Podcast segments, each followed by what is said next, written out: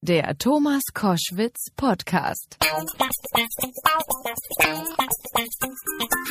Koschwitz zum Wochenende jetzt mit einem Mann, dessen Namen kennt wahrscheinlich wirklich jede Hörerin, jeder Hörer.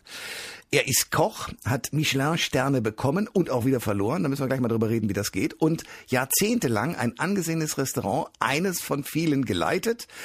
Bekannt wurde er vor allen Dingen, äh, weil er seine Kochkunst auch schon mehrfach im Fernsehen präsentiert hat.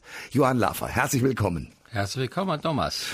Ähm, wenn man von Kochkünsten spricht und einen Sternekoch vor sich sitzen hat, dann denkt man natürlich sofort an total ausgefallene Sachen.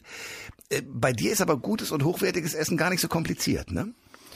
Naja gut, was ist gutes und hochwertiges Essen? Ich glaube, man muss zunächst mal die Definition dieser, dieses Inhaltes etwas genauer betrachten. Ich finde, äh, ein exzellentes Grundprodukt, also ein unter besten Bedingungen erzeugtes Lebensmittel, mit sehr viel Sorgfalt verarbeitet, auch äh, vom Geschmack her so belassen, wie es eigentlich schmecken soll, nur veredelt eben, dass es dann das große Ganze ist.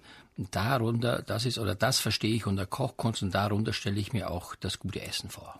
Jetzt habe ich schon gesagt, Michelin Sterne gewonnen und auch verloren. Wie funktioniert dieses Prinzip? Da kommt jemand und beurteilt dich.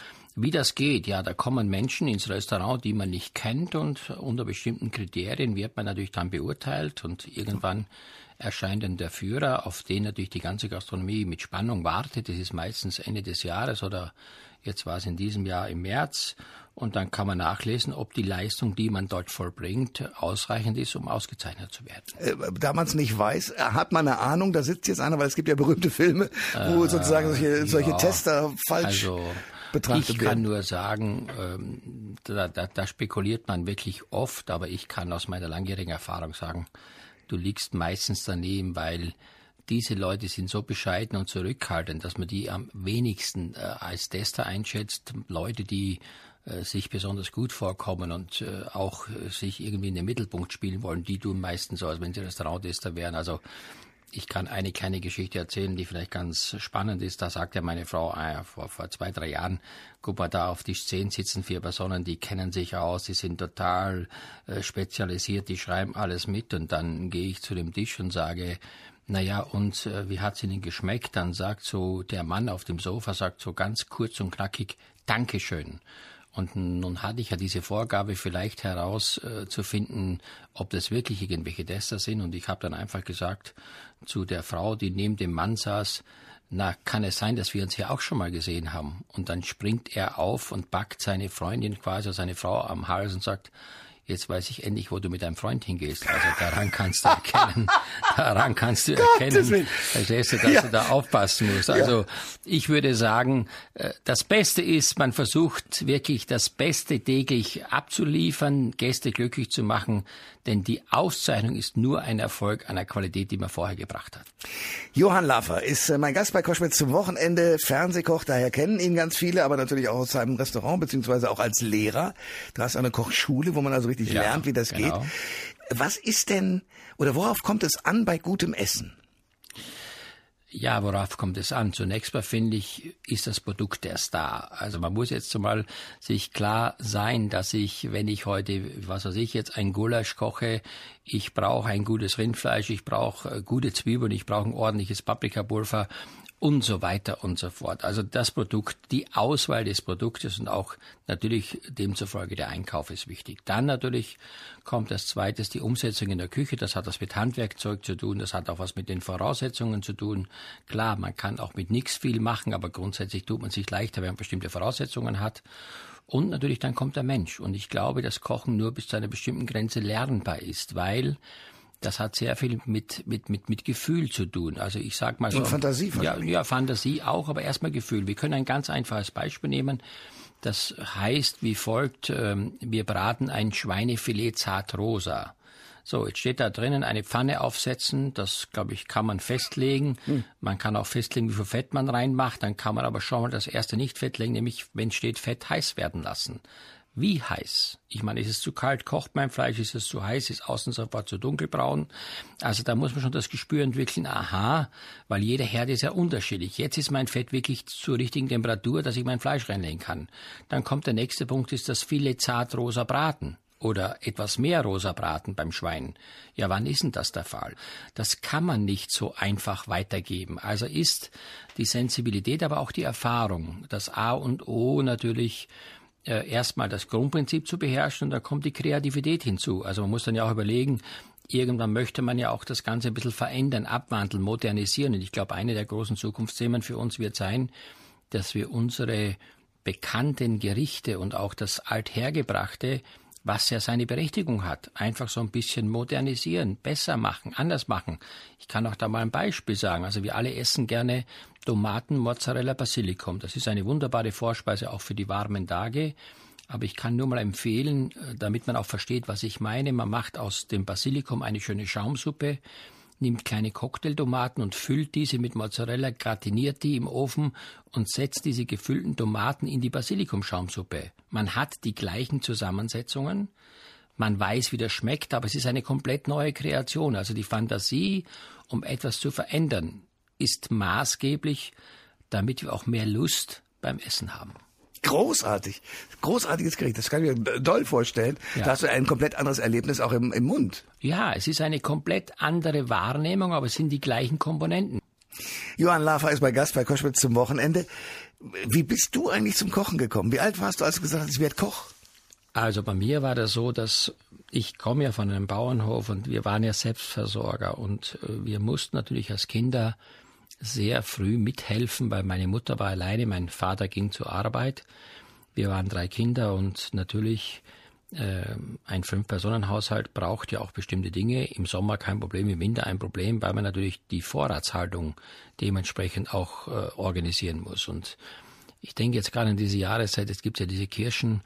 Mensch, wir haben da die Kirschen gepflückt äh, natürlich war es auch schön, weil wir da auch nebenbei welche gegessen haben, aber im Prinzip waren sie dazu da. Die kamen dann in so ein Wegglas, da kam dann Wasser drauf, Zucker, Zitronensäure, glaube ich, oder Zitronensaft kam da rein, oder Zitronensäure, glaube ich, und da wurden in so einem Wecktopf eingeweckt. So, jetzt nichts Besonderes, also Kirschen. Kannst du heute kaufen, was ich, das Glas für ein Euro. Aber durch das selber pflücken, durch das Mitbekommen, wie die da reinkommen, und dann, kannst du dir vorstellen, im Winter, wenn dann die Mutter so einen Kaiserschmarrn gemacht hat und hat gesagt, heute gibt's zum Boah. Kaiserschmarrn ja, diese Kirschen. Ja. Da kannst du dir vorstellen, hast gedacht, du schluckst jede Tablette einzeln. Das ist diese Kirsche, dieses Aroma, diese Farbe.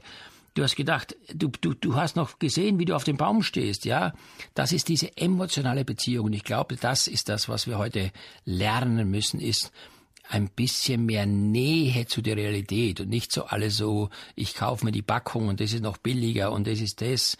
Nein, sondern das habe ich gelernt. Oder Sauerkraut. Ich meine, heute gibt Sauerkraut den Beutel für 25 Cent. Wir haben den Sauerkraut, da hat meine Mutter den Krauthäuptel nach Hause gefahren, geschabt, wir mussten die Füße waschen und sind dann so drei Stunden im Bottich rundgelaufen. Wirklich noch so? Ja, ja. kein Witz Sauerkraut getreten. Wow kannst du dir nicht vorstellen, wenn es dann äh, so ein Schweinebraten gab und dann noch äh, so ein Sauerkraut dazu und so ein paar Knödel. Unvorstellbar. Den Geschmack, den gibt's heute nicht mehr. Also dieses Ehrliche, dieses Natürliche, dieses Intensive, das hat mich so berührt und ich bin jeden Tag auf der Suche nach diesem Geschmack. Deshalb habe ich Koch gelernt, weil ich habe damals Wie gesagt, alt warst du?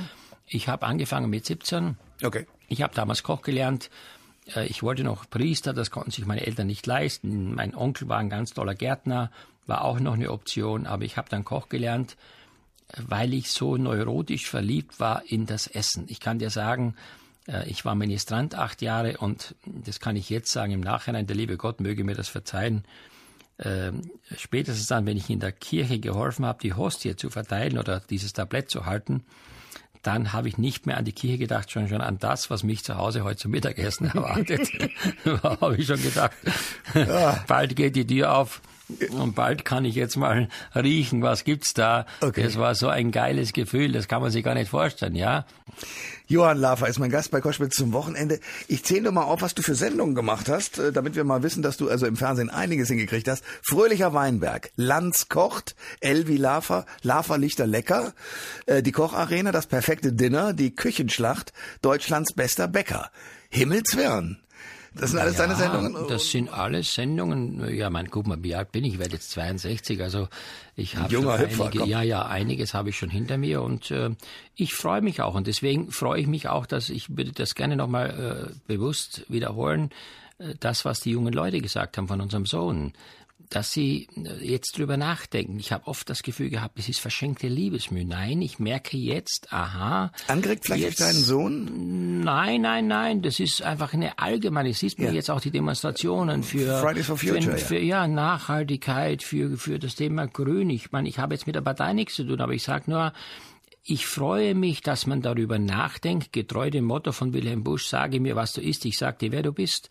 Es ist zumindest erkennbar, dass unsere Bemühungen, den Menschen zu sensibilisieren für gutes, feines, schönes Essen, dass das nicht für umsonst war. Das ist das, was ich mir zum Ziel gesetzt habe. Und irgendwann möchte ich hoffentlich auch hören, Mensch, ich habe einiges gekocht vom Lava, das hat mir gut gefallen und es hat mich auch angeregt, weiterzumachen. Lass uns auf dein Buch kommen, Ja. weil da machst du etwas sehr Schlaues, finde ich. Da gibt es äh, so Reiter drüber, äh, wo dann so drauf ist zum Beispiel, also das ist leicht herzustellen oder das kocht sich fast wie von selber. Äh, an wen richtest du dich mit dem Buch? Naja gut, ich richte mich an eine, eine jüngere Zielgruppe, natürlich eine neue Zielgruppe, die noch nicht so kocherfahren sind, aber die auch gerne essen und die auch sicherlich gerne jetzt nicht unbedingt äh, vier Stunden in der Küche stehen, sondern diese Leute sind halt ähm, ja bereit dann auch etwas zu machen. Ich sage immer, schnell ist kein Feind von gut. Und das ist Johanns Küche, ein Buch, wo man wirklich, glaube ich, sehr, sehr viele Rezepte findet. Zum Beispiel, was weiß ich, ein Salat mit Nektarinen und Mozzarella und einem schönen grünen Salat. Also auch das, was ich vorhin gesagt habe. Nichts Spektakuläres, aber ich glaube so ein bisschen überraschend Kreatives, ja. Aber immer noch so volksnah, dass man es gerne isst. Also nicht irgendwie was zusammengesetzt, wo jeder sagt, um Gottes Willen, äh, was ist denn das für Zeug da? Das kann ich mir gar nicht vorstellen. Nein, es ist Johanns einfache, raffinierte Küche. Aber es gibt dann auch so die Rubrik da drin, Lava Klassiker. Was muss man machen, um einen Lava Klassiker zu kochen? Ja, das sind natürlich so Dinge, die man von mir kennt, die ich über Jahre ähm, natürlich versucht habe zu pflegen und zu hegen. Äh, ein wunderschönes Tomatenzug nach meinem Rezept mit ein paar Garnelen und ein paar Nudeln zum Beispiel. Also ich habe schon einige Rezepte in meinem Leben äh, sozusagen äh, auch entwickelt und entdeckt und das ist auch das, was sich bei den Bürgern und bei den Menschen, die gerne essen, auch mittlerweile etabliert hat.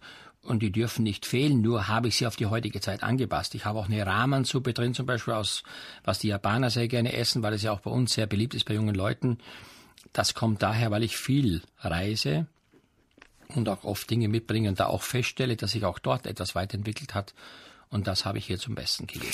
Du sagst häufiger, dass du junge Leute, die gerne essen, an dieses Thema heranführen möchtest. Warum denkst du, dass junge Leute äh, schlechter essen heutzutage? Nein, die essen nicht schlechter, denen fehlt so ein bisschen das Wissen über Essen. Ich meine, Wissen ist Macht und ich glaube, wir Köche haben die Aufgabe, äh, durch unseren Beruf und durch unsere öffentlichen Auftritte eine gewisse Vorbildfunktion einzunehmen. Also ich sehe es immer so, das Beispiel ist, wenn ich, ähm, ja, unser Sohn, wenn der Freunde zu Hause hat und dann sage ich mit ihm, pass auf, wir machen jetzt was zusammen, helft alle mit, dann merkst du, dass die einfach total wissbegierig sind, dass vielen auch manchmal äh, Wissen fehlt, Defizit nicht, nicht, also Defizit da ist, wenn es um die Zubereitung von Speisen geht.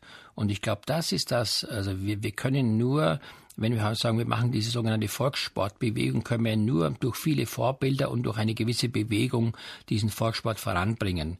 Wenn wir sagen, Deutschland ist ein Land äh, von gehobener Kulinarik oder von sehr guter Kulinarik, dann geht es ja nur, wenn viele Leute daran mithelfen und viele Leute auch ihren Beitrag leisten. Das müssen die Eltern sein, das müssen die Restaurants sein, das müssen die Köche sein, das müssen mehrere Komponenten sein. Deswegen bin ich auch dafür, dass heute in der Schule man wieder Hauswirtschaftslehre einführt, äh, das möglicherweise verpflichtend für alle, weil ich glaube, wenn die Grundbildung des Menschen auf einem bestimmten Niveau vorhanden ist, kommt man im Leben sehr gut zurecht. Und ich kann nur sagen, ich sehe es bei unseren Kindern, äh, unsere Tochter lebt in London, äh, die hat dort studiert in einer fremden Sprache, macht gerade ihr Master, äh, verpflegt sich selbst, äh, macht alles.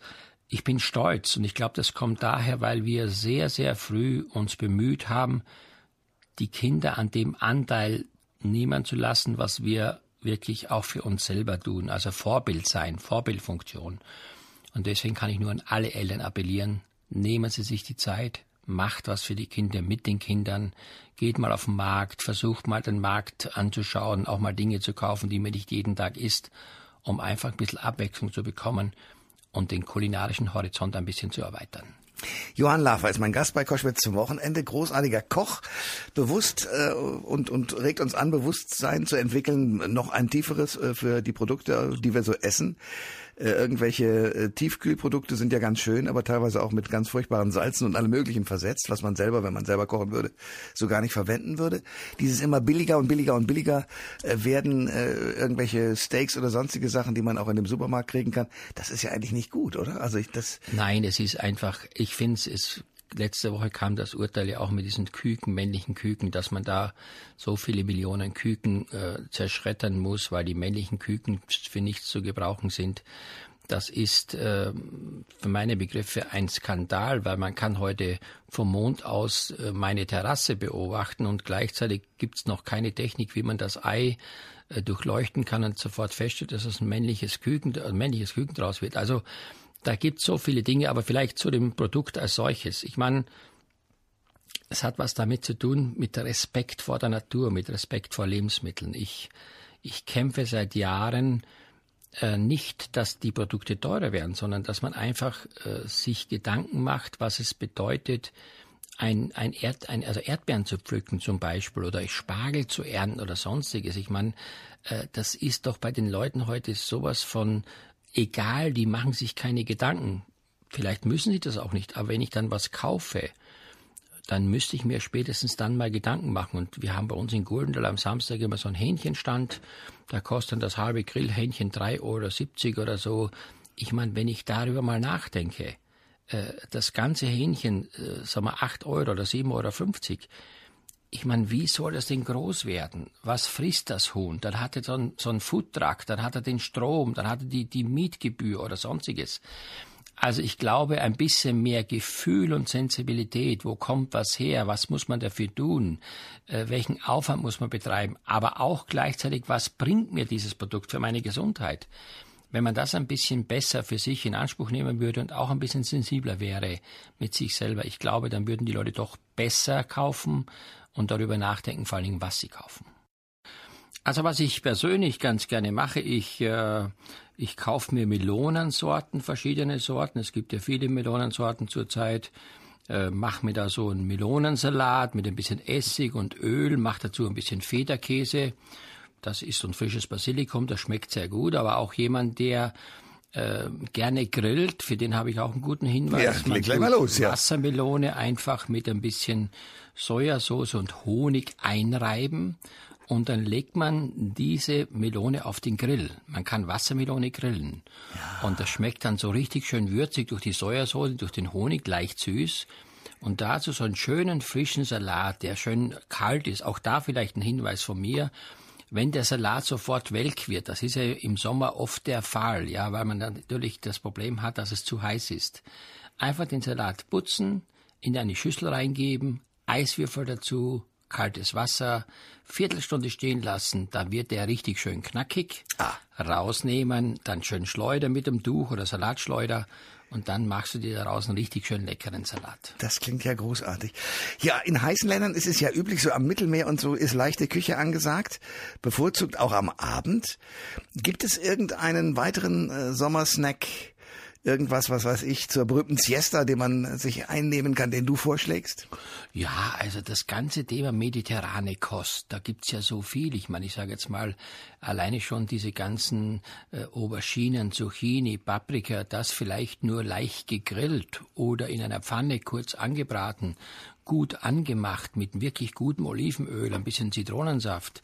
Das schmeckt hervorragend. Aber auch sonst gibt's natürlich leichte Küche. Ich nehme ein Hühnchen, äh, tue das in den Backofen und tue das dann braten, lasse es abkühlen, schneide das in dünne Scheiben, mache darüber so ein bisschen wie, eine, wie ein Carpaccio, dünn geschnitten, so ein bisschen eine Tomaten, Tomatenvinaigrette, Tomatenwürfel klein schneiden, ein bisschen Öl, Essig rein, Basilikum. Wunderbares Essen, frisch, angenehm, gesund. Also ich glaube, das ist auch eine wunderbare Zeit zum Abnehmen. Johann, ich danke dir sehr für den Besuch heute. Stelle fest, du hast ein großartiges Plädoyer gehalten für die Natur. Ich habe gelernt, es muss nicht jeden Tag Fleisch sein, vernünftigerweise, sondern nur das Gute. Und geh mal wieder in den Garten und pflück was und das kannst du essen und nicht immer im Supermarkt etwas, was lange Wege hinter sich hat, um dann dort präsentiert zu werden. Kaufen. Ja, und ich finde, man muss heute einfach mit offenen Augen durch die Welt gehen und man muss auch ein bisschen zu sich selbst reflektieren. Also wenn ich morgens aufstehe, habe ich ja erstmal selber mich in der Hand und kann dafür sorgen, dass ich gut gelaunt und glücklich bin. Und ich werde nicht beeinflusst äh, durch irgendetwas, sondern das kann ich mir ja selbst gestalten. Und oft gehen die Leute außer Haus, haben nichts gegessen äh, und sollen den ganzen Tag leistungsfähig sein und sollen lustig und fröhlich sein. Ich habe das Gefühl, das ist nicht ganz so einfach. Deswegen zunächst mal an sich denken, an sein Wohlergehen und dann kommt das Lachen, die Freude, das Ergebnis von ganz alleine. Danke für deinen Besuch. Gerne. Alle Informationen zur Sendung gibt es online auf thomas-koschwitz.de.